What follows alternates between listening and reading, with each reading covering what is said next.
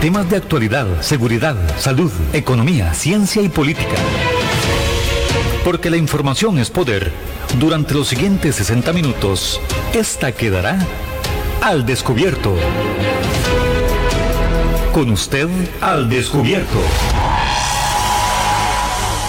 Y este, de alguna manera se opusieran a, esta decisión del gobierno. Muy buenos días, Juan Sin lugar a dudas, una situación que en el, en el, contexto de la pandemia, de, esta nueva ola, de esta crisis sanitaria, eh, las manifestaciones vuelven a ser este núcleo esencial en, en nuestras sociedades latinoamericanas. Así es, Eric. Eh, primero que nada, darte los muy buenos días también a nuestro amigo Otto Alberto aquí en cabina y a todos ustedes que tienen amabilidad de sintonizar su radio actual 107.1 FM con cobertura en todo el territorio nacional y conversar sobre eh, este tema, sí, que es alarmante, la situación que se está viviendo en Colombia. ¿Y por qué decimos eh, que es alarmante, a pesar de ver eh, las personas fallecidas, la cantidad de personas que eh, han, resultado heridas en las manifestaciones, se habla de abusos de autoridad también. Es, todo este tema es alarmante, aparte de todo esto, porque pareciera que este tema de este proyecto que presentó el presidente de Colombia para aumentar la tasa impositiva de los de impuestos, subir más impuestos, fue la gota que rebasó el vaso, y así lo dicen muchos especialistas en Colombia. Hablan de la situación social y económica que vive el país, casi más de 20 millones de colombianos que están en la, en la pobreza extrema, temas de desigualdad, la violencia e inseguridad también que perciben los colombianos, también las, el problema con la pandemia, también se habla de la falta de asistencia insuficiente, atención pública en temas de salud, de lo que fue todo el tema de la pandemia. También se habla de la polarización de ese país, de esa polarización en, temas socioeconómicos. Y así lo reafirman los especialistas, esto fue la gota que eh, rebasó el vaso en Colombia. Recordemos que hace poco en Costa Rica, lamentablemente, también tuvimos algunos problemas, manifestaciones en las calles, eh, temas de personas que fueron arrestadas, disturbios en la vida pública, también por el tema de proyectos de ley que se tramitaban en la Asamblea Legislativa. Eric. Entonces, es lamentable lo que está sucediendo en Colombia. Los ojos de organismos como la ONU en temas de derechos humanos está sobre Colombia por el tema de asesinatos que se han dado, personas que han fallecido. Hay un caso muy sonado de un joven de 19 años que fue el, primero de estos asesinatos donde el joven iba para su casa y aparentemente eh, eh, fue asesinado, aparentemente no, fue asesinado y no participaba de ninguna de estas manifestaciones. Y es que una polémica reforma tributaria que impulsó el presidente de este, Colombia, Iván Duque, hizo que la gente saliera a las calles desde hace una semana, miles de miles de personas a manifestarse. Esto sin importar esa tercer ola o pico de contagios que ha provocado el coronavirus. En Colombia se está hablando de una frase eh, muy popular en estos días que dice que el gobierno es más peligroso que el propio virus y por eso estamos combatiendo a ese otro virus. Seis días, Guanelge, de manifestaciones en contra del gobierno de Duque que piden de alguna manera la destitución de él. Al día de hoy se contabilizan 19 muertos entre civiles y policías, cientos de decenas de cientos de miles de heridos y el país, bueno, cae en una crisis internacional como lo decías, en relación a los derechos humanos. El presidente hace una hora anunció eh, a través de las redes sociales que está dispuesto a conversar con las partes. Después de seis días de manifestaciones, él indica que quiere conversar en aras de que cese la violencia. Y esta reforma tributaria, él la retiró ya del Congreso, allá en Colombia. Inmediatamente, eh, al ver estos eh, temas de violencia, se retiró esa, esa propuesta, pero las manifestaciones continúan. Y se habla que el malestar ya no es solo de los ciudadanos, no es solo por el tema de esta reforma tributaria, sino a nivel en general. Hablamos del tema de desigualdad, hablamos del tema de la pobreza, el tema de cómo se ha manejado la pandemia, según los colombianos, y también temas de corrupción, así como lo, también lo, lo mencionaste, Eric. Entonces, son muchos elementos que se combinaron y en este momento la respuesta o lo que podemos ver son manifestaciones de violencia en las calles de Colombia. Se contabilizan 540 policías heridos, 306 civiles heridos o lesionados. También, increíblemente, se habla de 94 bancos saqueados, 254 comercios vandalizados en los que estando cerrados abrieron y sacaron todos los productos y todas las mercancías que habían adentro. 14 peajes, 4 estatuas, 69 estaciones de transporte, 36 cajeros automáticos fueron abiertos, 2 sedes eh, de, allá le llaman gobernaciones, lo que sería aquí como municipalidades o alcaldías, 43 CAI y centenares de casas destruidas. El tema del vandalismo, Eric, en todas estas manifestaciones siempre sale a relucir estos actos delincuenciales. También, lógicamente, se ha visto atacados y se han visto vulnerados los derechos, así lo dicen ellos, de muchos representantes de la sociedad civil, esos líderes de la sociedad eh, civil que se han manifestado, también han sido atacados por las fuerzas de, la, de policía y eh, se reclama todo este tema de derechos humanos. Así que la situación es, es convulsa, la situación es compleja y todo inició con este tema de una reforma tributaria. Queremos oír su opinión al 905-107-107 es la línea directa que usted tiene para conversar en esta mañana con nosotros. Hoy dejando un poco los temas nacionales y enfocándonos en lo que está pasando en Colombia, muy cercano a nuestro país, un país latinoamericano, y donde este tema de desigualdad, este tema de corrupción, también como lo han mencionado ellos, está provocando todos estos temas de violencia. Recuerden 905-107-107, la línea directa para que conversen esta mañana con nosotros y también el 8996-3096 es la línea que tenemos habilitada de WhatsApp para escuchar sus comentarios. ¿De qué se trataba esta reforma que el presidente Duque, presidente de Colombia, intentó implementar, intentó que se estableciera como ley? En palabras resumidas, lo que buscaba era ampliar la base contribuyente, elevar los impuestos, reducir las extensiones, las exoneraciones y aumentar el IVA en algunos de los productos. También eh, aquí, bueno, se menciona en los datos que tenemos a la vista que uno de los puntos, ejes centrales de, de esta reforma era grabar por primera vez con impuestos sobre la renta a las personas que ganaban más de 656 dólares mensuales, en un país donde el salario mínimo es de 248. Actualmente se tiene grabado a las personas que recibían un salario de más de mil dólares. Entonces la idea dentro de toda esa propuesta era que los que ganaran 656 dólares mensuales tuvieran que pagar un impuesto de la renta. También se buscaba aumentar el IVA, principalmente la gasolina, que pasaría del 5% que está pagando actualmente a un 19%. Y grabar otros servicios básicos como el agua y la electricidad, aumentándoles el impuesto que se recauda a través de estos servicios. Reforma tributaria, el malestar de la sociedad y vemos lo que se está generando en la actualidad allá en Colombia. Recuerde 905-107-107, la línea está abierta ya a partir de este momento para que usted comparta, comparta su opinión, su criterio de esta situación que está ocurriendo allá en, nuestro, en un país hermano como es el país de Colombia. Bueno, el que tenemos la primera llamada lista. Muy buenos días, ¿con quién conversamos? ¿Aló? Sí, muy buenos días. Buenos días, Jorge Villalobos de San Rafael de Ojo de Agua. Don Jorge, un gusto escucharle.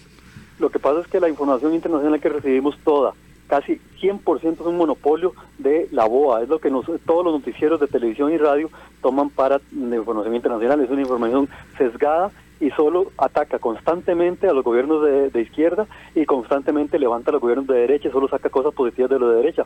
Entonces nosotros tenemos una idea de, Colombia que nos ha dejado la BOA, una, una, idea de estabilidad, de que todo anda muy bien y todo, como teníamos de Chile. Y, y por dentro se está cocinando una cantidad de cosas, cosas tan terribles como siete mil y resto de personas inocentes premeditadamente asesinadas por el ejército para recibir vacaciones y sobresueldos.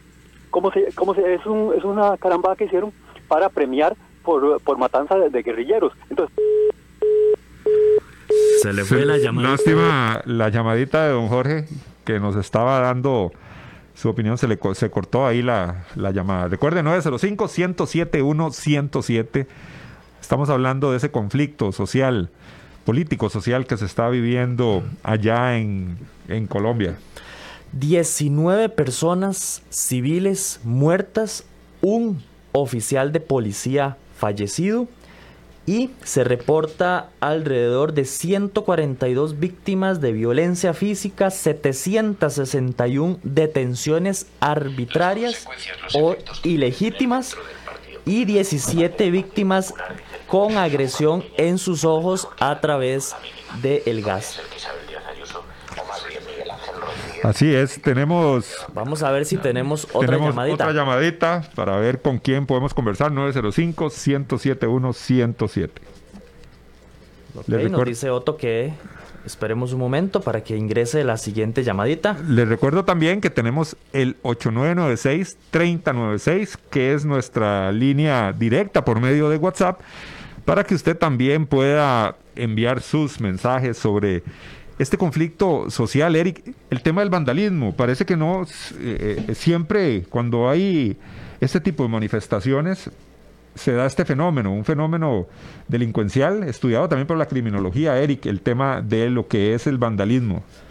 Sí, sin lugar a dudas, este tema del vandalismo de, de, en nuestras sociedades, porque Costa Rica no escapa a este, esta posibilidad. Y es que en algún momento este, el año pasado, eh, al haber tantas manifestaciones, eh, ¿verdad? Eh, la figura o el fenómeno del vandalismo, del saqueo, de los delincuentes cuando aprovechaban estas oportunidades para cometer sus delitos de manera más abierta, más libre, sin lugar a dudas cala muy fuerte en la sociedad.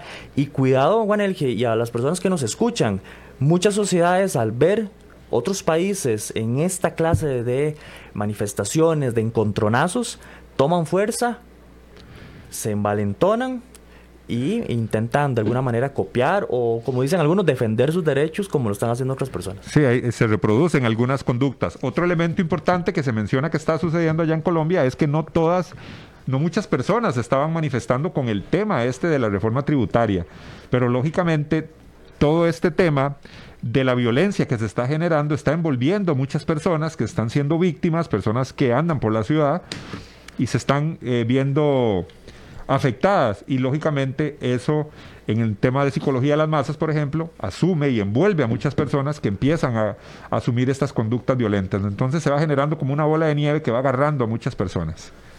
Sí, sin lugar a dudas, esto es peligroso, hay que ponerle atención lo que sucede en otros países a nivel geopolítico, a nivel eh, de violencia, sin lugar a dudas, influye en toda la región. Y es por eso que el día de hoy queremos eh, traerles a ustedes la información de lo que está pasando, hacer una pequeña radiografía. Ya dentro de un momento nos va a acompañar vía Zoom un analista político que nos va a explicar más a fondo qué es esto que está sucediendo en Colombia, y las repercusiones que puede haber para América Latina y para nuestro país. Les recordamos que también, eh, lógicamente, organismos internacionales como la ONU están sobre eh, Colombia porque se buscan responsables sobre este tipo de asesinatos y lógicamente sobre las manifestaciones de violencia que se están eh, dando en estos momentos allá en aquel hermano país. Vamos a poner un audio del presidente de Colombia, señor Duque, que acaba de hacer sus manifestaciones en relación a la violencia y lo que está sucediendo en ese país. Quiero anunciar que instalaremos un espacio para escuchar a la ciudadanía y construir soluciones orientado a estos propósitos, en los cuales no deben mediar diferencias ideológicas, sino nuestro más profundo patriotismo. En este espacio es vital contar con todas las instituciones, los partidos, el sector privado, gobernadores, alcaldes y líderes de la sociedad civil motivadas por el servicio a la ciudadanía. Esas son parte de las declaraciones del el presidente Iván Duque, que anunció la instalación de un espacio para escuchar a los y las colombianos construir juntos soluciones para salir adelante. Es lo que él dice, es lo que él manifiesta en sus declaraciones. 905-107-107, ese es el número al cual ustedes pueden llamar y regalarnos sus opiniones, sus críticas en relación a lo que está sucediendo en Colombia, que en algún momento Costa Rica también estuvo muy cerca de este tipo de situaciones. También, Eric, es importante porque hay parte de la sociedad, igual como hemos visto en otros lugares, parte de la sociedad que exige también que las autoridades eh, de policiales tome control de la situación que se está dando en las calles. Entonces también ahí es donde eh, se generan estos focos de violencia porque hay una parte de la sociedad que dice, no, aquí hay que poner orden y aquí hay que poner, este, hay que volver todo este tema a, la normalidad. Y ahí es donde se dan enfrentamientos. Entonces siempre también hay esa polarización de la sociedad, algunos que apoyan a los manifestantes y otras personas que necesitan o quieren o exigen que las, el gobierno ponga, ponga orden en las calles, lo que está sucediendo. Máxime que el presidente Duque ya militarizó, como dice él, el centro del país. Vamos con una llamadita. Buenos días, le escuchamos. Buenos días, Enrique Campos de Moraya, ¿cómo está usted? Muy bien, adelante con su comentario. No, lo que hoy estamos viendo en Colombia, porque, bueno, tuve la oportunidad de estudiar en Colombia, es un pueblo que tiene dignidad, es un pueblo que tiene vergüenza, es un pueblo que sale a la calle a pelear. Eso no es nuevo en Colombia y en los países que tienen esa vergüenza y esa dignidad. No como en este país, si usted tiene medio millón de costarricenses en el desempleo, pero que prefieren comer estiércol dignamente en sus casas y no manifestar, y no salir a las calles a protestar, porque prefieren quedarse en sus casas y no demostrarle a este gobierno que la situación está mal. Y uno dice, bueno, hay ahí medio millón que sabemos que están en desempleo, pero hay un millón de costarricenses en el subempleo con sus salarios a la mitad reducidos y no salen a protestar, no quieren salir a protestar. Es un este pueblo es un pueblo castrado, es un pueblo que no tiene vergüenza, que no tiene dignidad. No es un este es un pueblo que no es de hombre, que simplemente preferimos quedarnos en nuestras casas y no hacer absolutamente nada y ver pasar la vida. Ojalá que, la gente que hoy está desesperada vea en Colombia a ese pueblo con dignidad y con vergüenza, no salga a las calles y le dice a su gobierno, a usted no va a hacer lo que usted quiere hacer. Y vea que el presidente Duque tuvo que echar para atrás con una implementación de impuestos lo que aquí se hizo y pasó. Y aquí pasó fácilmente porque aquí cuando la gente protesta inmediatamente los grupos, hay, hay medios de comunicación que tratan de desarticular y obviamente en las protestas van a haber actos de violencia, van a haber actos de delincuencia, porque en Río Revuelto ganancia de pescadores, eso es lo que sucede. Ojalá que ese país algún momento tenga la dignidad para, para, levantar. Buen día. Muchísimas gracias al caballero que eh, nos dice, bueno, él estudió en Colombia, conoce este el sentir probablemente de muchos colombianos y el estilo de vida ya en Colombia, que muchos de las personas, periodistas, eh, observadores internacionales, hablan de que este proyecto, Eric, fue el desencadenante o la bomba que detonó esta disconformidad social que existe por temas de corrupción, por temas de económicos. Muchos colombianos afirman en pobreza extrema, la polarización de la sociedad también en muchos aspectos. Y todo ese malestar social, bueno, se ve reflejado en estas situaciones que, de manifestaciones en las calles contra las políticas, en este caso económicas, que quería implementar el gobierno del señor Duque. Vamos a ir eh, rápidamente a la pausa, Guanelgi, y a las personas que nos están escuchando. Y al regresar vamos a tener la compañía del señor Robert Beers. Él es analista internacional y nos va a estar explicando un poco qué es lo que está sucediendo, qué es lo que se espera o se pronostica que vaya a suceder y las repercusiones para nuestros países en un contexto muy interesante como es el contexto de la pandemia. Rápidamente vamos a la pausa y ya casi regresamos. Así es la verdad y así es la información. Y aquí queda. Al descubierto. En breve estamos de vuelta. Estos son nuestros convenios comerciales.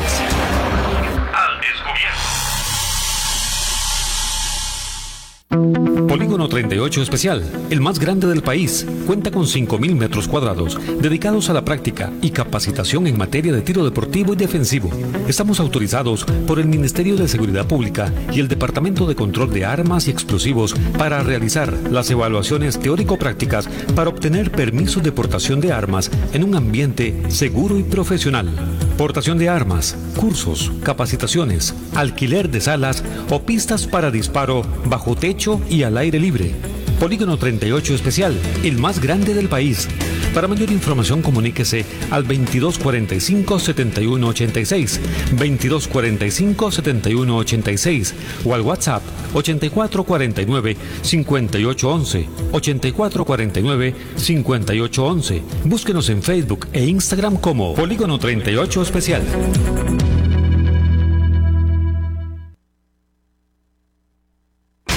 ¿Deseas ser o eres un portador responsable de un arma de fuego? Si es así, debes ser parte de la Unión Costarricense de Portadores de Armas de Fuego. Al ser miembro podrás disfrutar de grandes descuentos en productos y capacitaciones en todos nuestros comercios afiliados. Además contarás con asesoría técnica, legal y psicológica de manera gratuita. Más información al 2221 5758 o al 8936 1803 o búscanos en Facebook como Unión Costarricense de Portadores de Armas de Fuego. UCOPA, portadores responsables al servicio de Costa Rica. Hay más temas que tocar en el espacio de hoy para poder dejar la información al descubierto.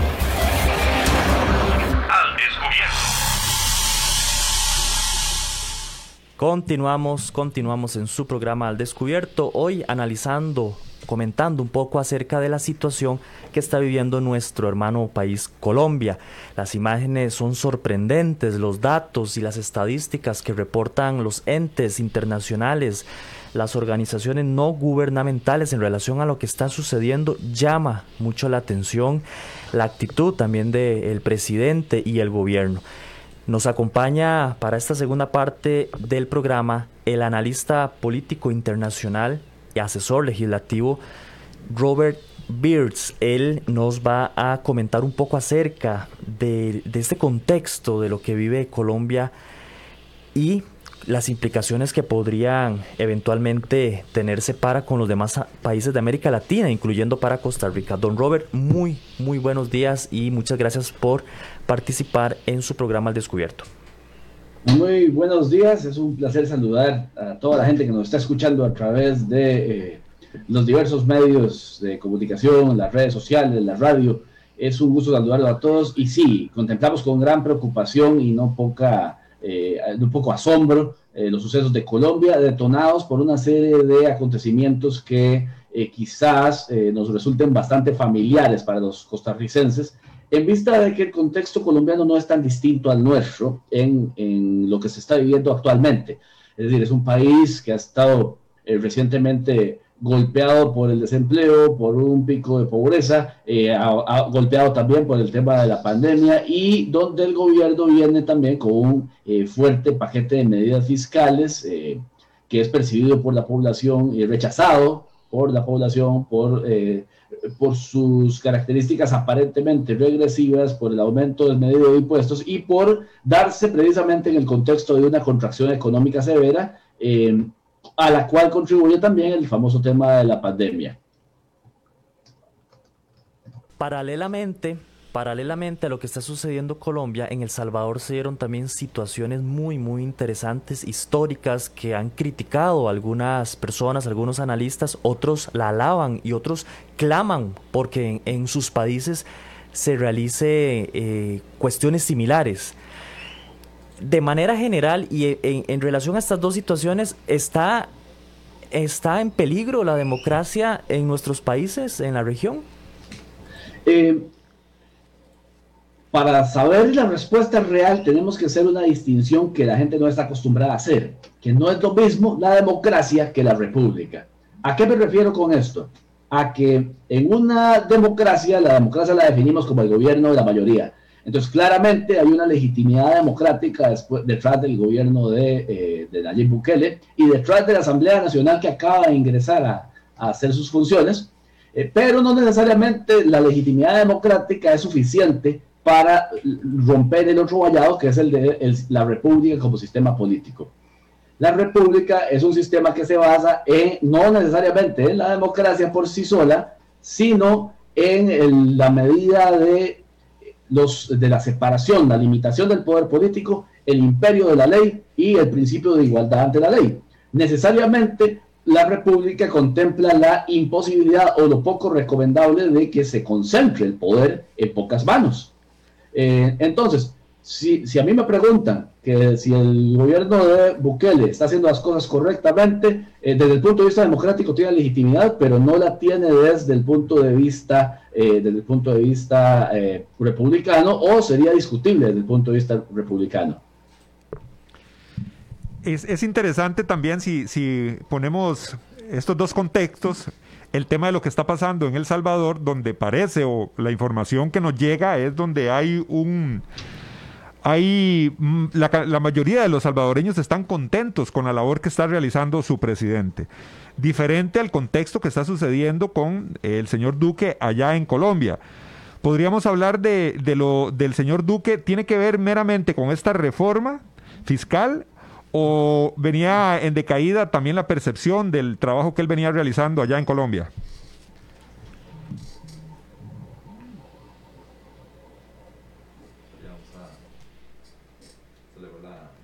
Ok, parece que se le fue la conexión al señor Robert Beers. Vamos, a intentar aquí establecer nuevamente la conexión. Don Robert, ¿nos escucha? Eh, sí, lo escucho perfectamente en este momento. Eh, solamente que estoy tratando de atender eh, otra situación ahí que se me está presentando, pero enseguida, enseguida vuelvo. Perfecto. sí, es porque estaba a la espera de otra de otra consulta sobre este mismo tema casualmente, lo que sucede en el caso de El Salvador, lo que sucede en el caso de Colombia. Eh, entonces, eh, ahí las disculpas del caso por la pequeña interrupción y en breve voy a tener que salir un momento de la, de la, de la, comunicación por, para atender otras, otra situación así de, de, último momento. Me imagino que todos los medios están en eso, Robert. De hecho, de hecho, eso es parte del, parte del problema. Estamos, eh, estamos recibiendo muchísimas consultas al respecto eh, sobre desde el punto de vista del constitucionalismo, desde el punto de vista de la república, desde el punto de vista de la democracia, que son precisamente los temas que estábamos abordando. Mm, decía, por ejemplo, que eh, aunque hay una norma constitucional en la Constitución de Salvador que autoriza al Congreso a nombrar y remover a los magistrados, eh, naturalmente hay también una, serie de causales que la Constitución salvadoreña le delega a la ley. Eh, entonces, aunque la Asamblea en principio es competente para nombrar y remover a los magistrados, hay ciertas condiciones que deben cumplirse para que esta, para que esta, esta, remoción se dé de la forma correcta y sea incuestionable. Eh, ahora bien, eso no quiere decir que las personas que han estado atacando al régimen o al gobierno del presidente Bukele que dicho sea de paso, no es él el que toma la decisión, sino que la toma la Asamblea Legislativa salvadoreña, eh, lo hagan por sus métodos y no por sus fines, cuando en realidad ellos mismos vienen usando esos métodos. Recordemos que en Costa Rica, en plena investigación del cementazo, se removió al fiscal general y se removió a un magistrado de la República. De manera que eh, si, se, si se tratara de ese tipo de cosas, pues en Costa Rica han pasado cosas muy similares sin que se haya pegado el grito al cielo como, este, eh, como sucedió eh, en días recientes en el caso de El Salvador. Don Robert, ¿es un golpe de Estado técnico lo que sucede en El Salvador y es un golpe de Estado lo que pretenden los colombianos en contra del presidente Duque? Eh, el caso de Colombia es más similar a una gran revuelta popular, donde hay una represión relativamente fuerte por parte del régimen de, o el gobierno de, eh, del señor Duque. En el caso de El Salvador, eh, estaríamos hablando de una situación donde está lesionada por la forma y por el procedimiento en la constitución salvadoreña, aun cuando la competencia de fondo sí está en manos de la Asamblea Legislativa. Entonces estamos ante una situación que solo el tiempo dirá si la concentración de poder que se está dando en el caso salvadoreño es, eh, va más allá de los, eh, de los límites que establece la propia constitución de El Salvador. Otro elemento importante es que allá en El Salvador, la mayoría, según información que tenemos o que se ventila, es que la mayoría de los salvadoreños está es favorable la percepción que tiene del trabajo de Bukele. Sería diferente si la sociedad estuviera disconforme con su labor. Eh, en este caso, pues evidentemente hay un gran arraigo popular, hay un, un, respaldo popular enorme que se tiene. Eh, eso no significa que desde el punto de vista jurídico republicano estemos en lo correcto, pero sí vuelve al tema original de que no es lo mismo la legitimación democrática o hablar de democracia que hablar de república. Eh, en ese sentido, pues está clarísimo que eh, detrás de las decisiones del partido oficialista en el Congreso salvadoreño, detrás de ello, pues evidentemente hay un gran respaldo de la ciudadanía, expresado recientemente en las urnas electorales, pero no olvidemos que muchas veces la, la, voluntad de la mayoría podría ir en contra de los límites que le establece la Constitución y le establece el sistema republicano a un gobierno en especial. Eh, dicho sea de paso, eh, la república se basa precisamente en el principio de limitar los poderes y en una república todos los poderes están limitados, inclusive el poder de la mayoría. Don Robert, ¿cuál es cuáles son las repercusiones de lo que está sucediendo en Colombia, de lo que está sucediendo en El Salvador para los demás países y principalmente para Costa Rica, tomando en cuenta que Costa Rica hace unos meses atrás estaba en una situación muy, muy, muy parecida a la de Colombia. Se discutía una reforma tributaria, el gobierno apoyaba ciertas ideas, el pueblo no compartía esas ideas y viendo la posibilidad también eh, en lo que estaba sucediendo en El Salvador de que el mismo pueblo, de que la presión, la presión política podría destituir hasta inclusive altos funcionarios. Eh, bueno, eh, en realidad ese tipo de cosas no es la primera vez que sucede, ni en El Salvador, ni en Colombia, ni en nuestro país, ni en el medio latinoamericano. Es parte pareciera incluso cultural del venir político latinoamericano. Eh, de manera que cuando Latinoamérica tiene ese tipo de fenómenos, cuando un país estornuda, el resto se refría. Eh, vimos que eh, lo de Venezuela en los años 90, en los años 2000 fue contagioso, se contagió a Bolivia, se contagió a Perú, se contagió a Ecuador, se contagió a Nicaragua, se contagió por un momento a Honduras también. Eh, ahora podríamos estar ante una situación de contagio, tanto en el caso colombiano como en el caso salvadoreño. En nuestro país la pasividad de la ciudadanía es mucho más notable, de manera que hay una gran división social en nuestro país que viene arrastrándose desde hace varios años y que eso impide tal vez que se cohesionen las fuerzas que, eh, que se están cohesionando tal vez en el caso colombiano o en el caso salvadoreño. Eh, habría que dar tiempo a ver cómo evolucionan esos fenómenos y no tal vez analizarlos al calor del momento. Hay una frase importante que dice, eh, mencionó Bukele, que los problemas internos ellos los resuelven y que nadie tiene que inmiscuirse en esos problemas. ¿Qué repercusión tiene eso a nivel internacional? Por ejemplo, mucha gente desacredita el trabajo de la OEA. Muchas, dice, muchas personas dicen que eso, esos organismos no sirven para nada. ¿Qué opinión le merece usted al respecto? Mira, eh, cuando yo estudiaba Derecho decían que OEA quería decir olvídese de ese asunto. Eh, eh, muchas veces eso es lo que vemos. Eh, los, organismos internacionales tienen una selectividad ideológica bastante notoria, de manera que no necesariamente sus posiciones sean de recibo. dicho sea de paso, la crisis se genera precisamente por un conflicto constitucional interno dentro de El Salvador, de manera que eh, algunos eh, actores políticos de otros países, tal vez interesados en usar ese tema para polarizar, eh, tienen gran interés en que eso se, salga al tapete internacional. No estoy seguro de que las condiciones estén dadas para que haya una intervención de organismos internacionales, toda vez que fuera de una decisión que podría ser dudosa desde el punto de vista constitucional, no hay noticia de un atropello generalizado de derechos humanos en el caso salvadoreño.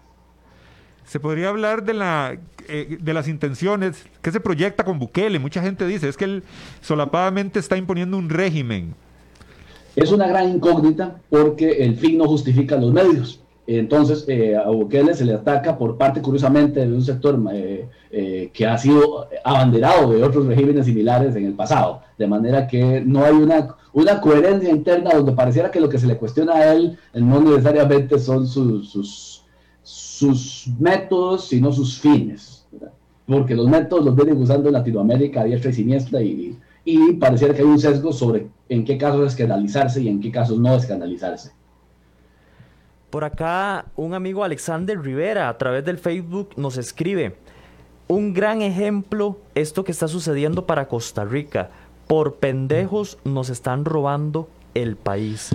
Don Robert, ¿será que ¿será que de alguna manera la corrupción, eh, la política ha permeado, ha afectado nuestro país y, la gente de alguna manera ya no cree en estos temas este, políticos? Indudablemente hay un gran escepticismo a nivel de los partidos políticos en toda Latinoamérica, Costa Rica no es la excepción. Hoy salía el estudio del CIEP donde solo solamente un 13% de los ciudadanos se declaran afines a algún partido político. Eso es bastante eh, notable considerando que estamos en año electoral. Entonces, este, sí hay un escepticismo y eso debilita no solamente la legitimidad democrática de un país, sino también a su institucionalidad republicana, porque la base democrática es el principal nutriente que recibe eh, la, república como sistema político. Eh, bueno, yo les agradezco muchísimo el espacio. Eh, me debo retirar para atender otra entrevista urgente, de manera que les agradezco muchísimo la oportunidad, más bien, de poder referirme a este tema. Y me disculpo por adelantado y espero tener una oportunidad con más tiempo en un futuro próximo, porque estos temas son apasionantes. Definitivamente, don Robert, muchísimas gracias a usted. Sabemos que el, tema está candente y esperamos contar con nuevo con su presencia. Muchas gracias, don Robert. Como siempre, un gustazo tenerlo en nuestro programa analizando estos temas. Juanelge, ya lo escuchamos, ya lo escuchamos de la mano de un analista. Está en crisis, pero no es algo nuevo. No es, estas situaciones no son, no son nuevas en nuestros países de América Latina. Lógicamente, todo el tema de desigualdad, así como lo menciona don Robert, esa polarización de la ciudadanía, el malestar, temas de corrupción, todo eso se, se está generando y eh, él dice una frase muy interesante, cuando un país estornuda, los demás se resfrían, ¿verdad? Y es como lo que, lo que, lo que pasó en Colombia, lo que está pasando es como lo que nosotros ya vivimos hace, hace unos meses, lógicamente él también lo, lo menciona, como lo mencionan algunos oyentes, la pasividad del pueblo costarricense es diferente es totalmente diferente. Nosotros no hemos tenido esos amagos de violencia tan violentos por temas de reformas fiscales. Recordemos en España, creo que fue, no sé si estoy equivocado, que iba a haber un incremento o una alza en, transportes. En Brasil o, España, no sé. En Grecia también. Ajá, iba a haber un, aumento en el, en el cobro de servicio de transporte público y eran manifestaciones tremendas, ¿verdad? Que se hacen.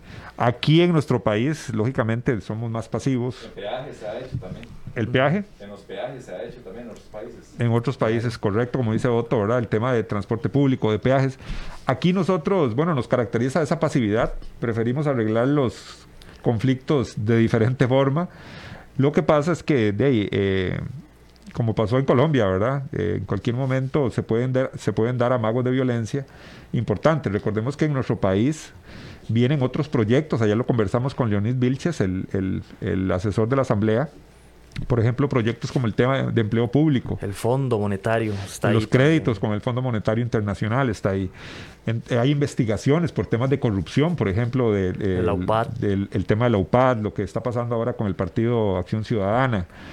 Todo eso Days va generando una, una, un malestar generalizado. El tema de la pobreza. Ayer fue el discurso del señor presidente que para muchos dejó más dudas que cualquier otra cosa. No hay una línea clara de desarrollo o de reactivación económica, que es la famosa frase que hemos escuchado desde hace como dos años, ¿verdad? Y que no sabemos eso, si tiene pies o cabeza. Ahí lo escuchamos, pero no, no, se re- nada. no se ha reactivado nada. No pues. se ha reactivado nada. El presidente habló ayer de proyectos para el año 2040, 2000, dentro de 20 años, y lo que la gente necesita es, es un bienestar eh, en estos momentos económicos, de todo. Claro. Bueno, y todas esas cosas. Eso lo sabrán más los especialistas, eso de tema de discurso, pero deja más dudas que otra cosa. Erika, a mí me parece que esto es un malestar que se refleja en otras sociedades, en otros países. Mucha gente alaba lo que hizo Bukele con, con- con este tema de, de remover al fiscal general, por ejemplo. Bueno, es, y tal vez la gente ve en otros lados lo que aquí no hacemos. Sería bueno ver todo el contexto también, es importante ver eh, todo el contexto, estamos lejos, pero eh, eh, es lo que está ocurriendo y es lo que tiene los ojos internacionales sobre eh, dos países, en este caso eh, Colombia y El Salvador. Sí, los ánimos en nuestros países parece que están un poquito tensos, parece que la gente no cree en el gobierno, la gente está cansada y en el marco de una pandemia que ha desgastado a todas las personas, la violencia parece que sale a relucir como la respuesta inmediata ante, ante estas decisiones de nuestros gobernantes. Y eh, Colombia, El Salvador no son la excepción, son nada más parte de todas, eh, de una gran cantidad de sociedades que han visto en las manifestaciones, en la violencia inclusive, este, esta manera de combatir, ¿verdad? De combatir eh, las decisiones del gobierno. Eh, tenemos espacio bueno, para una llamada, no sé si Otto me lo permite, para escuchar a una persona Que nos haga el honor. nos haga el honor de revelarnos su opinión en relación a lo que está sucediendo. Muy buenos días. Sí, buenos días, ¿cómo están muchachos? Pura vida, su nombre, caballero. Alejandro. Adelante, don Alejandro, con su opinión. Muchachos, ustedes no sé si han estudiado eh, el foro de Sao Paulo. ¿Han estudiado el foro de Sao, Sao Paulo? El foro de Sao Paulo eh, son todos estos socialistas comunistas, lo que está pasando en Colombia, lo que pasó aquí en Costa Rica, nada más que aquí en Costa Rica lo que hicieron fue echar la prensa adelante y bombardear que los que estaban ahí, que lo que estaban defendiendo eran los empleados públicos, sus gollerías, todo, y pusieron los impuestos. En, en, en este Colombia lo que pasa es que el pueblo, que no son los empleados públicos, se dan cuenta que son impuestos y no los quieren. En cambio aquí fue diferente, aquí lo que hicieron fue decir, no es que, que los empleados este, públicos están defendiendo sus gollerías y los empleados pri- privados son los pobrecitos, los, los pusieron a pelear y esa fue la prensa. Usted, acuérdense, no estoy mintiendo, ¿verdad que no? Correcto. Ajá, eh, en serio. Pero en Colombia, allá fue el pueblo, el, el, el, el que le duele el zapato, donde lo aprieta, donde está todo caro. Y, pero es lo mismo, el foro de Sao Paulo lo vienen implantando los comunistas y los comunistas es, este, ahí camuflados entre socialismo o comunismo, pero el foro de Sao Paulo es el que se está implantando en toda América, Centroamérica, camufla, camufladamente, vienen por las propiedades. Ya, ¿Se acuerdan que hace poco quisieron poner unos impuestos a las propiedades grandísimas? Claro, las, pro- las propiedades de lujo. Ah, ahí está en el foro de Sao Paulo, muchachos. Yo no estoy mintiendo. Usted bu- lean el foro de Sao Paulo, hay que leerlo detalladamente, toda la cola que trae el foro de Sao Paulo. Y por eso, eh, pero en Colombia ya ahí separó el pueblo. Aquí, no, aquí lo único que separaron fue los empleados privados, entonces, los empleados públicos. Entonces lo que hicieron fue tirarle los empleados priva- privados a los públicos, ¿me entiende? Ah, Se lo eso fue lo que polarizó totalmente. lo polarizaron. Está, porque aquí la prensa, y eh, usted sabe, eh, aquí los dueños de los medios de comunicación, usted sabe quiénes son, son están aliados con el Foro de San Paulo. Hay que averiguar un poco, la gente no se está dando cuenta de lo que está pasando en América, pero el Foro de Sao Paulo va a traer demasiada pobreza, ya hay pobreza y va a traer mucho más pobreza. analizo y denme una respuesta a ustedes, muchachos. Muchas gracias. Muchísimas gracias al caballero que nos da su opinión también y nos pone a leer más detalladamente todo el tema del foro de Sao Paulo. Un saludo para Gustavo Martín, Mauricio Mora, Javier Sandoval, Alexander Rivera, Roberto Zúñiga, por ahí está Navarro Helbert, Diego Cerrajero Venegas, Orlando Ramírez, Luis Guillermo Padilla y para todas las demás personas que nos compartieron su opinión a través del Facebook, así como su reporte de sintonía. Muchas gracias por todos esos comentarios que, bueno, por razones de tiempo no podemos eh, pasar todos al aire. Muchas gracias, Guanelge. Sin lugar a dudas, una conversación muy rica en el contexto de lo que está sucediendo en nuestros países. Creo que el tiempo es poco para todo lo que se podría hablar, eh, no solo con don Robert Beards, sino hasta inclusive con autoridades de nuestro país, para escuchar y saber, entender qué es lo que piensan nuestros gobernantes en relación a lo que está sucediendo también en esos países. Un tema interesantísimo, un tema de análisis, de estudio, de donde tenemos que agarrarnos de expertos, analistas políticos, por ejemplo, que nos, nos informen y nos den eh, elementos más veraces de lo que está sucediendo en estos países. Llegó el momento de retirarnos, agradecerles su sintonía y les recuerdo su cita mañana al ser en punto a las 10. Temas de actualidad, seguridad, salud, economía, ciencia y política. Porque la información es poder, esta ha quedado al descubierto. Al descubierto.